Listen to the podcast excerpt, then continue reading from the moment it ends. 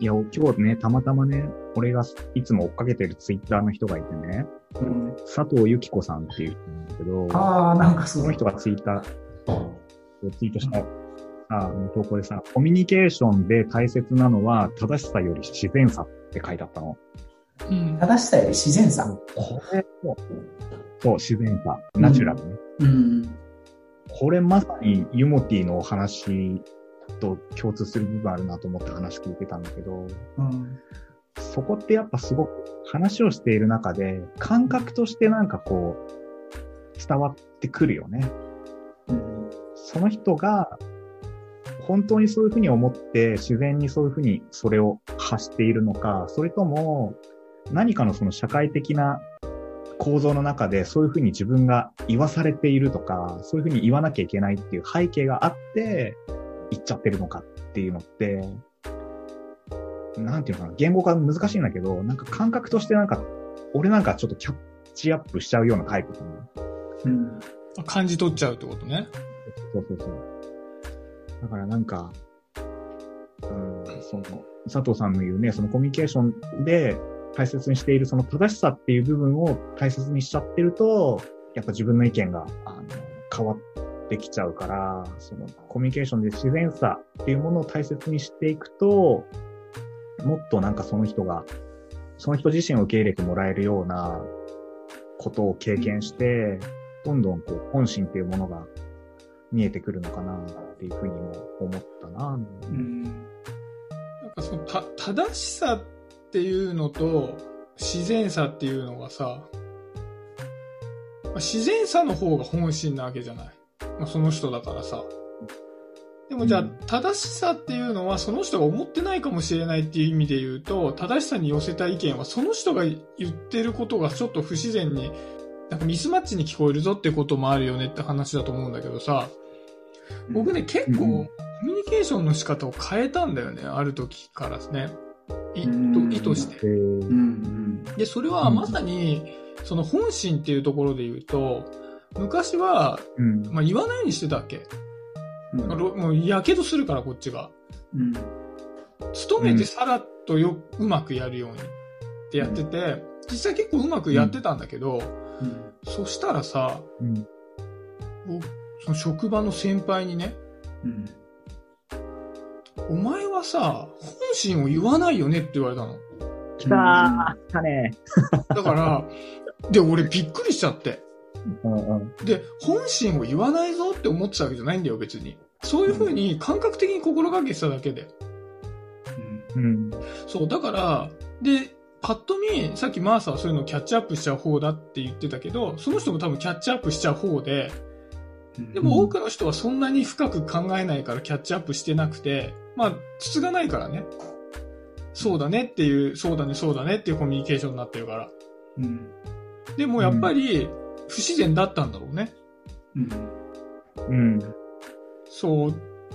ででもやっぱり、じゃあ、そ、その自分のスタイルでさ、なんか誰かと、こう、じゃあ仲良くなった時に自分の思っていることが伝わってるかってさ、ちっとも伝わんないから、うん。こっちはこっちでちょっと苦しいわけよね。うん。なんか、俺、うまくやってるだけだなってなるわけだからね。で、それで、まあいいやと。やけどしても、そのことでお互いにこう本心を言い合って、うん。仲良くなったりできる人がいるんであれば、うん。そっちの方がいいよねって言って、やるように、後になって変えたよね。うん。うん。めっちゃ大きな一歩じゃないですか。いや、ほんとでもそうだよ。だから、でも、だから、そのマーサのさ、話もわかるけど、それができない気持ちもわかるわけよね。うん。うん。で、多分マーサが言ってるのは、そのシャビのその昔のコミュニケーションスタイルの人がいて、仮に一人ね。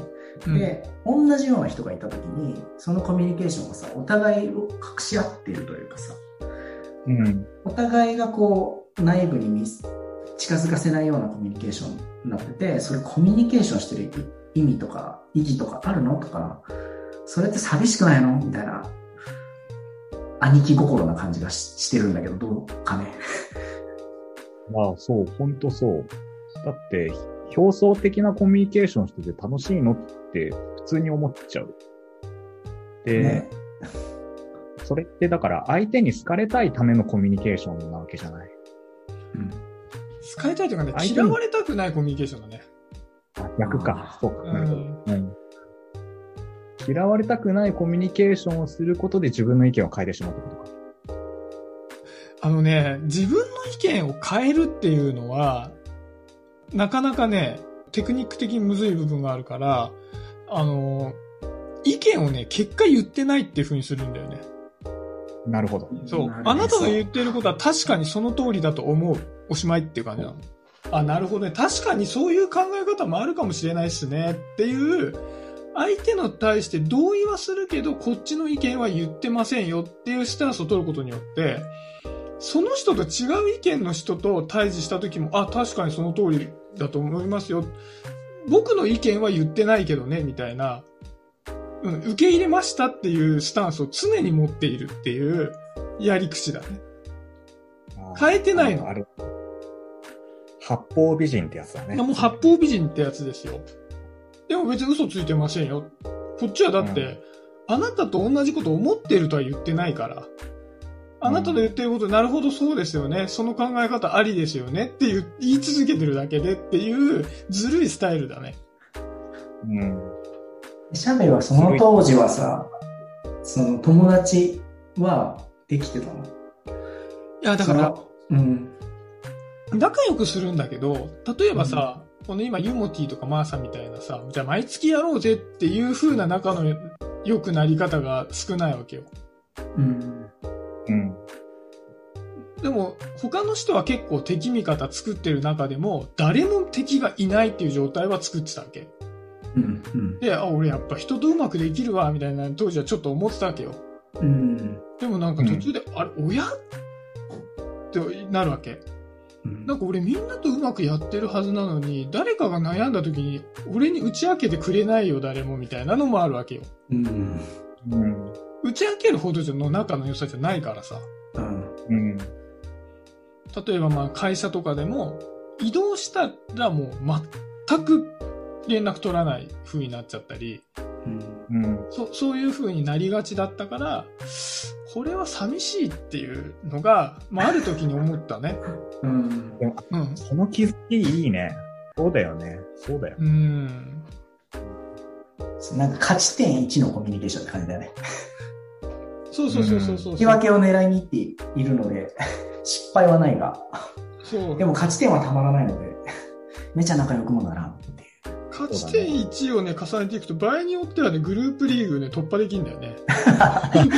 進出しちゃうんですね。そう。じゃあちょっと例えとして正確ではなかった。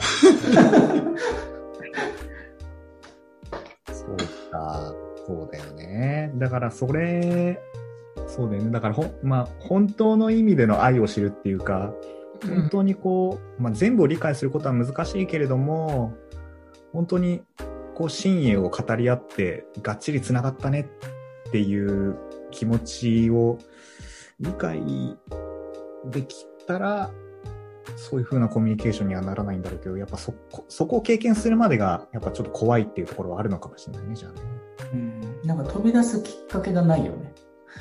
そのうんうん。勝ち点1のコミュニケーションで友達らしきものができていれば、シャビのように気づかなければずっとそれになっちゃうもんね。